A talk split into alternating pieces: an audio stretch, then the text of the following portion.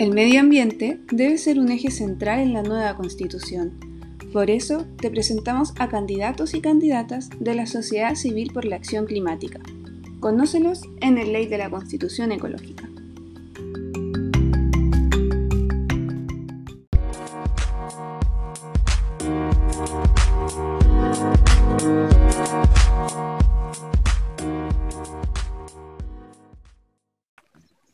Marce, ¿cómo estás? Bien, Coti, gracias. ¿Y tú? Muy bien, aquí esperándote.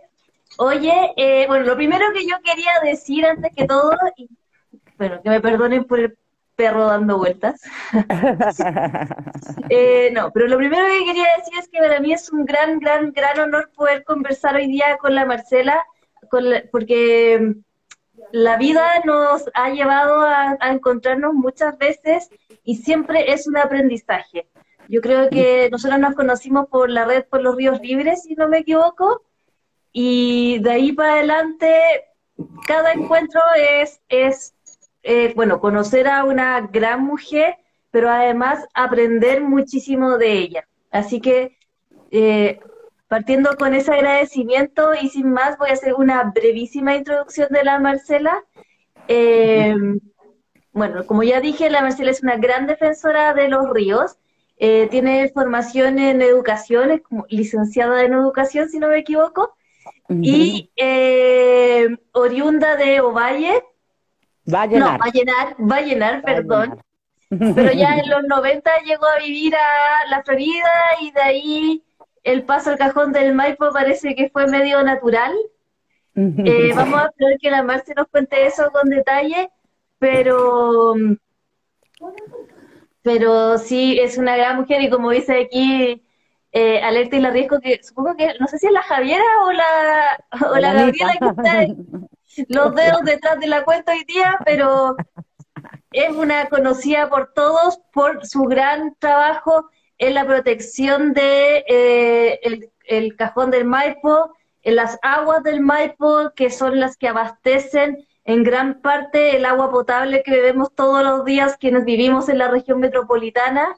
Así que eso, pues, bienvenida Marcela a el Ley de la Constitución Ecológica, ¿cómo se llama ahora? Eh, ¿Lo dije bien? ¿Me equivoqué en algo? me faltó un montón, por supuesto. Sí, pero te faltó, o bueno, y lo puedo comentar yo, quiero agradecer la invitación, saludar a todos y todas las que están conectados y conectadas a esta hora. Yo además soy la vocera del Movimiento Ciudadano No Alto Maipo, de la Coordinadora Ciudadana No Alto Maipo, que es la organización que se conformó el año 2007 para enfrentar colectivamente y no individualmente la oposición al proyecto hidroeléctrico Alto Maipo que se está construyendo acá en el cajón del Maipo. Eso. Además es madre de dos hermosísimas mujeres ya a estas alturas, adolescentes. Aborrecentes, ah no, adolescentes, hermosas. hermosas a las que ha criado sola, así que eh, también es parte importante de la biografía para una persona que va a estar ahí en un sillón escribiendo la constitución, ¿o no, Marce? Sí, pues como siempre hemos conversado en las actividades que nos hemos encontrado, donde la, vida nos juntó con, la COT y con amigos y amigas de, FIMA, en la Red por los Ríos Libres y otras acciones de activismo socioambiental. Eh, la parte humana es una de las dimensiones también, o sea, como que lo más conocido de mí es, mi activismo socioambiental como vocera en Alto Maipo, pero efectivamente yo soy mamá de dos hijas, que eh, soy jefa de hogar, soy mamá soltera, entonces es como una mujer eh, bien común y corriente en, la realidad chilena que criamos solas, porque desgraciadamente nos toca criar solas. Y bueno, y mi relación con el cajón del Maipo comenzó por allá por los principios de los 90, cuando nos de Vallenar nos, vivimos, nos vinimos a vivir a Santiago, como tú bien decías, Coti, y eh, siempre vendíamos al Cajón del Maipo con mi mamá, mi hermana que estudiaba en Valparaíso, porque nos recordaba un poco el Valle del Huasco. básicamente los valles transversales son similares. Eh, cuando uno avanza hacia el sur van siendo un poco más anchos, pero en características son muy similares. Entonces veníamos mucho al cajón como con la nostalgia del río Huasco. Y, empecé a tener amigos y amigas acá en el cajón. mi amiga más querida de la universidad, la Carla Núñez, sus papás tienen casa acá en San José, entonces veríamos muy a menudo a San José. Bueno, y luego em, yo tenía mi trabajo en Santiago, y qué sé yo, y nacieron mis hijas. Pero me dio, empezó a dar vuelta en mi, en mi corazón y en mi cabeza las ganas de criar a las niñitas en un lugar más amable más parecido a como yo había crecido, ¿me entiendes? Entonces, eh, pero mi trabajo estaba en Santiago y era difícil, eh, como mamá soltera, eh, decir, ah, ya agarro mis monos y me voy con mis niñas a algún lugar. Y me quedé sin mi trabajo en Santiago y la, estaba trabajando yo en el CENSE, en los planes de capacitación y empleo. Y tenía una amiga acá en el Cajón del Maipo que tenía una empresa que daba estos cursos de capacitación. Entonces eh, me invitó a venir a trabajar con ella. Eh, fue súper bonito porque no estuve ni un mes antes y pude cumplir este sueño como de criar a mi hija en un lugar con la naturaleza, en la naturaleza, no con la naturaleza. Y, mm, yo siempre digo que está esta dimensión más personal de mi defensa eh, y la lucha contra Alto Maipo y la protección de la cuenca del Maipo, porque le agradezco al cajón que me haya ayudado a cumplir un sueño es como la dimensión personal y humana de mi compromiso con el Maipo. Pero, mi, pero mi activismo socioambiental comenzó cuando yo, eh, eh, gente que yo conocí acá, eh, estaba conformando la coordinadora ciudadana no Alto Maipo. Y em, yo había sido activista por la recuperación de la democracia, pero con la vuelta a la democracia también me había decepcionado de, de cómo los partidos políticos estaban administrando la democracia y, pero como te comentaba, la que nace chicharra muere cantando, entonces tenía una necesidad de involucrarme en una lucha social em, y la lucha por encontrar Alto Maipo me llevó al movimiento socioambiental y al activismo por la recuperación y la defensa del agua. Es un poco mi historia de vinculación con eh, la causa de No Alto Maipo. Perfecto. Oye, Marce, y y lo que conversábamos también nosotras antes de cuando estábamos como preparando esta conversación, era que es súper importante lo que sucede con los activistas socioambientales, porque nadie nace activista socioambiental, uno se va formando, la mayoría de la gente, hay gente que tiene conocimientos más técnicos y eso lo puede usar para el bien y para el mal, pero la mayoría de la gente que entra en la defensa de un territorio lo hace desde la autoformación. ¿Cómo ha sido ese proceso de tener que aprender? Porque, porque, bueno, una de las cosas además que se enfrenta en la lucha socioambiental es la enorme desigualdad de las fuerzas, por decirlo de alguna manera. De unos con lo que tiene, con completada como sea, tiene que eh, financiar informes técnicos y aprender a descifrar qué es lo que está diciendo el otro, etcétera. Así que, ¿cómo ha sido ese proceso? ¿Cómo, cómo se desarrolla esa beta en ti? Mira, yo creo que quienes somos activistas de las causas socioambientales eh, nos vemos la obligación a partir de, una eh, de esta situación bien compleja y trágica que es enfrentar al gran poder económico y político a autoformarnos en distintas disciplinas. Eh, yo creo que una de las cuestiones que tienen los conflictos socioambientales es que confluyen multiplicidad de disciplinas. En el caso, por ejemplo, particular de Alto Maipo, em, eh, yo tenía algunos conocimientos de ingeniería hidráulica como, como cultura general, pero no nunca estaba muy lejano a mi área de formación. Y tuve que aprender mucho de aquello para poder entender primero cuál era el problema, los impactos del proyecto y poder también después como traducirlos a un lenguaje más amigable eh, que, eh, que le llegara a más personas, porque nosotros y nosotras tuvimos un gran compañero que ya no está, eh, desgraciadamente, en esta dimensión, que era Jack Sten, un ingeniero hidráulico brillante que entendió muy bien el problema, pero él también decía que era difícil, él como ingeniero, por su deformación profesional, poder explicar adecuadamente el impacto de Alto Maipo y por qué éramos opositores a Alto Maipo. Entonces ahí él, me formó en su disciplina, para que yo pudiese, como por mi formación de profesora, poder explicarlo de una manera más, más sencilla, que se pudiese entender fácilmente por la ciudadanía Y fue así como llegué a ser la vocera de No Alto Maipo. Obviamente podía haber no resultado, que este proceso que yo digo eh, eh, bien disciplinado y de mucha responsabilidad que me sometí para capacitarme por los distintos compañeros y compañeras, eh, podría haber sido algo que no hubiese funcionado en términos del discurso o que, al, andar también tuvimos que enfrentar estar en espacios importantes, em, colectivos, eh, eh, tener reuniones con los distintos representantes los distintos poderes del Estado.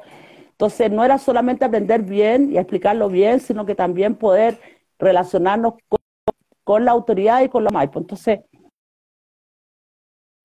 Creo que esa es una de las buenas cosas que podemos agradecer, si se puede agradecer algo en los conflictos socioambientales, es que nos obliga a ser muy disciplinadas y estrictas en el conocimiento técnico también, porque a diferencia de las empresas propietarias de estos proyectos, basta con un estudio, con su resolución de calificación ambiental para que sean escuchados y aceptados sus argumentos. En cambio, la comunidad que se organiza tiene que demostrar cada una de las cosas que está señalando. Tal como tú dices, es un campo muy desigual, además está todo el tema de autogestionar financieramente recursos para poder enfrentar eh, las batallas legales, los estudios técnicos, eh, etcétera, etcétera. Entonces hay una, eh, en el fondo las organizaciones socioambientales venimos como a reemplazar el rol del Estado en términos de que somos nosotros y nosotras las que nos preocupamos por el bienestar colectivo y el Estado, independiente que lo ha administrado en Chile desde la vuelta a la democracia hasta ahora, eh, se ha preocupado de velar por los intereses económicos de las corporaciones nacionales y transnacionales. Sí, pues, y en ese sentido, Marce, yéndonos un poco al tema que nos convoca, que es la Convención Constitucional, ¿cómo se, se da esta decisión de postularte, que me imagino que tiene obvia estrecha relación con eh, tu rol en la vocería de No Alto Maipo, pero ¿qué es lo, como, qué fue lo que te llevó así como a tomar la decisión para presentarte? ¿Y por qué es tan importante que personas como tú estén dentro de la Convención Constitucional? Bueno, cuando recién nos organizamos para enfrentar a Alto Maipo, una de las primeras cosas que entendimos fue que AESGENER podía evaluar, aprobar y construir posteriormente el proyecto Alto Maipo porque Aesgener, eh, la transnacional norteamericana, propietaria de Alto Maipo, era también la propietaria de los derechos de agua de los ríos involucrados en el proyecto. Y em, ahí también buscamos el origen de esa propiedad y el origen de esa propiedad estaba en la constitución de la dictadura de Pinochet. Como muchos otros temas que nos tocó enfrentar a propósito del conflicto, porque como el proyecto Alto Maipo consiste en un sistema de túneles de más de 70 kilómetros, de un promedio de 8 metros de diámetro. Genet también eh, tuvo las concesiones mineras para poder desarrollar el proyecto. Y bueno, ahí también eso está anclado en la Constitución. Entonces, muchos de los eh, de las cuestiones que habían dado viabilidad política y financiera al proyecto Alto Maipo tenían que ver con la Constitución. Al igual que otros compañeros y compañeras del movimiento socioambiental, al entender esto, nos involucramos con el paso del tiempo en todo este movimiento AC, marca tu voto, porque eh, teníamos esta claridad que el origen del problema estaba en la Constitución. Bueno, con los años, la experiencia, la trayectoria y todo lo que hemos aprendido em, nos llevó cada vez más a insistir en que el problema estaba en la Constitución y la necesidad de tener una nueva Constitución.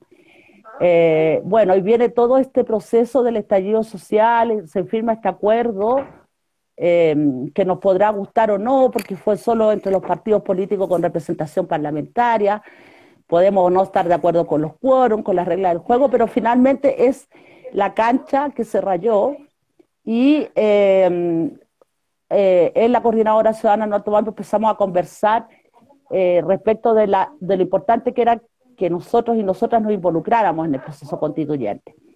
Entonces, finalmente esta conversación nos llevó colectivamente a, decidir que era bueno ser también protagonista del proceso constituyente y que esta misma trayectoria que, les comento y la experiencia contra Alto Maipo era, eh, se podía poner a disposición a través mío del proceso constituyente.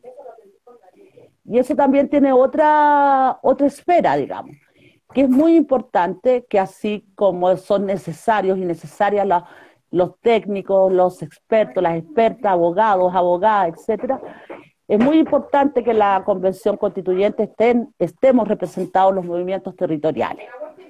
Eh, porque también hemos, hemos con los años construido una expertise, no es la expertise tradicional, académica, a lo mejor con magíster, doctorado o estudio científico, eh, sino que más bien con esta defensa de un territorio, de una comunidad y del agua de toda la, de la capital de nuestro país. Entonces, eh, por eso creemos que las causas y las luchas también tienen que estar representadas en la convención, porque hay que aterrizar esa discusión. Eh, no sé, pues los abogados y las abogadas tienen una mirada que tiene que ver con el derecho, pero esa mirada del derecho no contempla la experiencia de un movimiento territorial.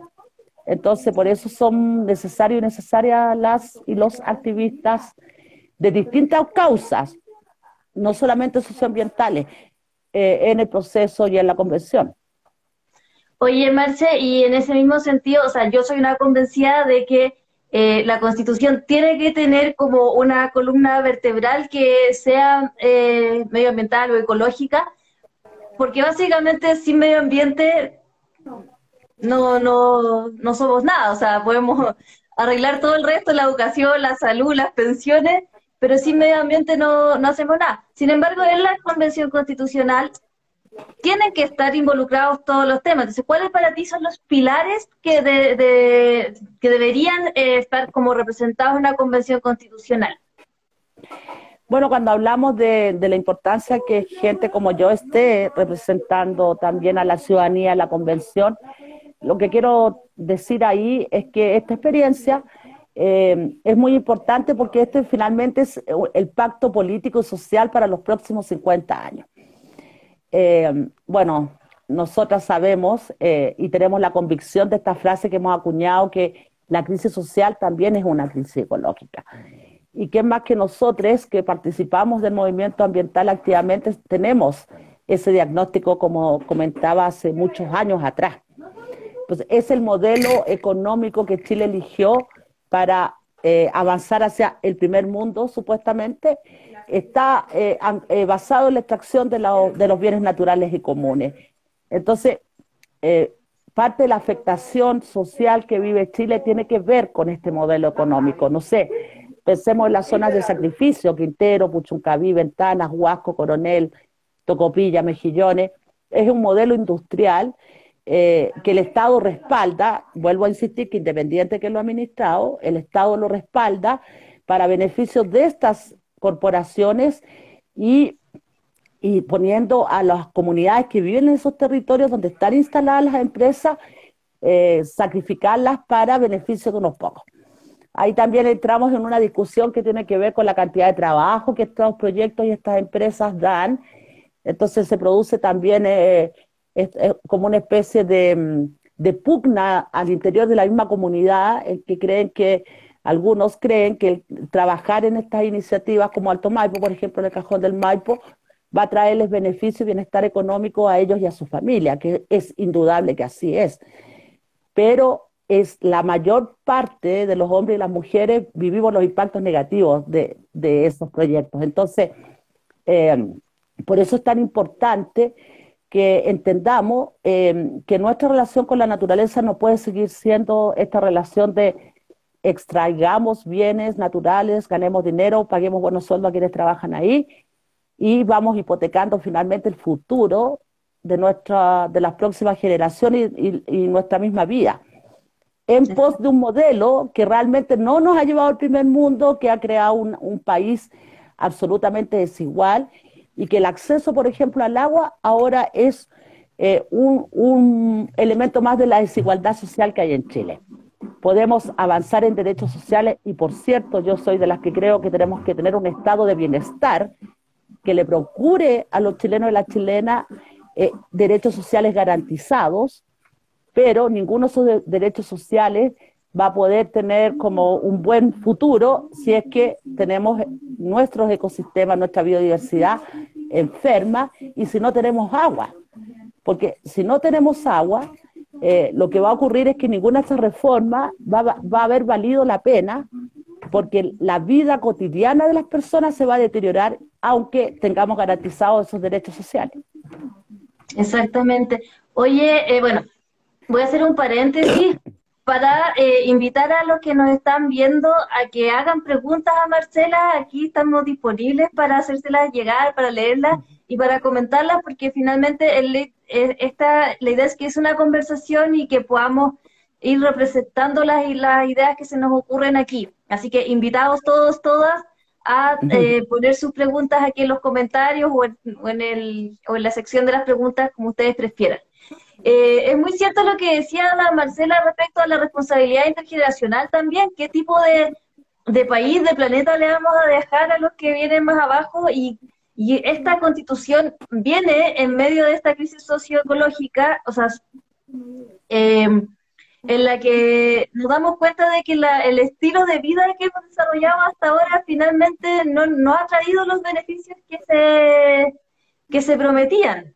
En ese sentido, Marce, seguro que eh, una de las críticas o de los comentarios que se va a hacer, y, que tú también lo mencionabas, tiene que ver con el desarrollo y con el tipo de desarrollo que planteamos para el país. ¿Cómo, ¿cómo ven eso desde, desde tu campaña y cómo lo, en una, en una asamblea, en una convención constitucional en la que va a haber que seguramente sentarse a negociar y conversar porque, porque claramente no, no es como, no es una candidatura en la que uno ofrezca algo, es algo en lo que se va a conversar. ¿Cómo, cómo crees tú que se pueden ir eh, solucionando esa diferencia? Bueno, tú sabes, Puscotti, nosotros y nosotras somos parte de los que creemos que esta constitución tiene que ser una constitución ecológica. De hecho, ese es el hashtag que, más usamos para eh, relacionar nuestra campaña con lo que estamos pensando y lo que, lo que proponemos. ¿Y por qué tiene que ser una constitución ecológica? Por, lo que hablamos eh, hace unos minutos atrás. Porque efectivamente la manera de producir eh, lo que ha hecho, bueno, estas empresas extraen los bienes que la naturaleza le entrega gratis, lo convierten en dinero, pagan impuestos ridículos, la mayoría es corporación transnacional, entonces tampoco ese dinero queda en Chile. Em, todos los temas tributarios obligan a las empresas a, cotizar, a, a, tributar en donde están las oficinas de su casa matriz y no en la comuna o el territorio que están destruyendo para su propio beneficio. Entonces, finalmente hay una, desigualdad enorme también porque somos las comunas que estamos más alejadas eh, del centro urbano propiamente tal, las que somos eh, las víctimas de las decisiones que el Estado toma. Y no hay ninguna clase de mitigación ni compensación tampoco para el territorio que es impactado por estos proyectos. Eh, bueno, nosotros y nosotros creemos que cuando hablamos de una constitución ecológica es poner también a la naturaleza eh, a la misma altura que los seres humanos, porque la crisis es, no es solamente en Chile, es una crisis planetaria. Y esa crisis planetaria tiene su origen en esta superioridad de los seres humanos, eh, que se entendió así, por sobre la naturaleza. O sea, la naturaleza a disposición de los seres humanos y no los hombres y las mujeres como parte de la naturaleza. Entonces, esa distorsión, que es, la que el neoliberalismo ha empujado básicamente, eh, lleva a, pensar o a, en el fondo, engañar a la ciudadanía diciendo que de esta manera vamos a tener eh, un, un, mejor desarrollo, un mejor crecimiento y vamos a poder llegar a ser un país del primer mundo, cuando lo que estamos haciendo es todo lo contrario. Entonces, para que podamos modificar eso, tenemos que tener a la naturaleza también sujeto de derechos, ¿verdad? Y, eh, y con eso también a todas las especies de la naturaleza, no solamente eh, los seres humanos, ¿verdad? E, y por lo tanto avanzar en un modelo de desarrollo que es mucho más eh, pensado desde el bienestar social que desde el bienestar económico de las empresas. Y para aquello hay que desprivatizar eh, todos los bienes naturales. Cuando decimos esto, ¿qué pasa con los propietarios, por ejemplo, los derechos de agua?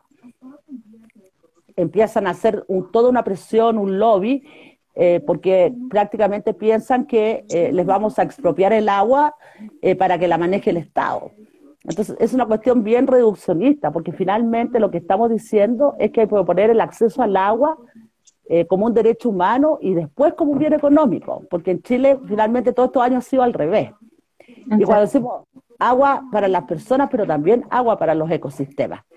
Eh, para terminar, quiero comentar el año pasado el relator especial para el derecho humano al agua y el saneamiento, Leo Heller, hizo un informe bien lapidario sobre la situación del agua en Chile y señaló que el agua en Chile era, en primer lugar, un bien económico y con eso se transgredía el derecho humano al agua. Y puso como ejemplo los impactos del proyecto Alto Maipo, porque ese impacto es al acceso del agua de más de 7 millones de personas, la capital de un país, pero también puso el ejemplo del, de la agroindustria de los paltos Haas en la provincia de Petorca. Y esa es la realidad que enfrentamos. Entonces, Chile tiene una gran vulnerabilidad a cambio climático y la mayor vulnerabilidad de Chile es la escasez de agua y el agua, la fuente de agua es privada.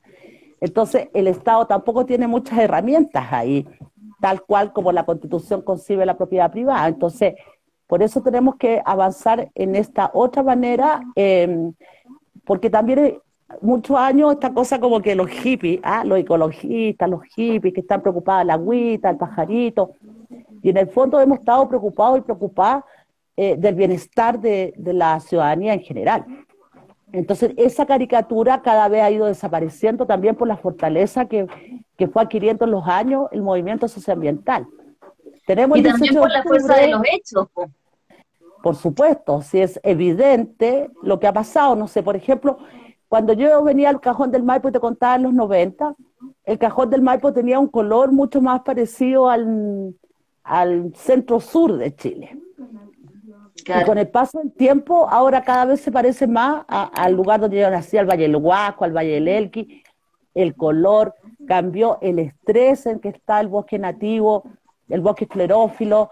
Eh, es evidente a simple vista que hay menor cantidad de agua tanto en el Maipo como en, los, en las otras fuentes de agua que hay en, en, la parte, en esta parte de la cuenca. Entonces, eh, ¿qué te digo de las personas que han vivido siempre acá? Porque siempre las personas más mayores, hoy que cuando ellos eran adolescentes, iban al colegio, nevaba y, la, nieve les llegaba las rodillas ah, eh, en el cajón del Maipo. Y, eso fue desapareciendo con el tiempo. Entonces, eh, quienes vivían antes que yo en este territorio también han ido notando el cambio.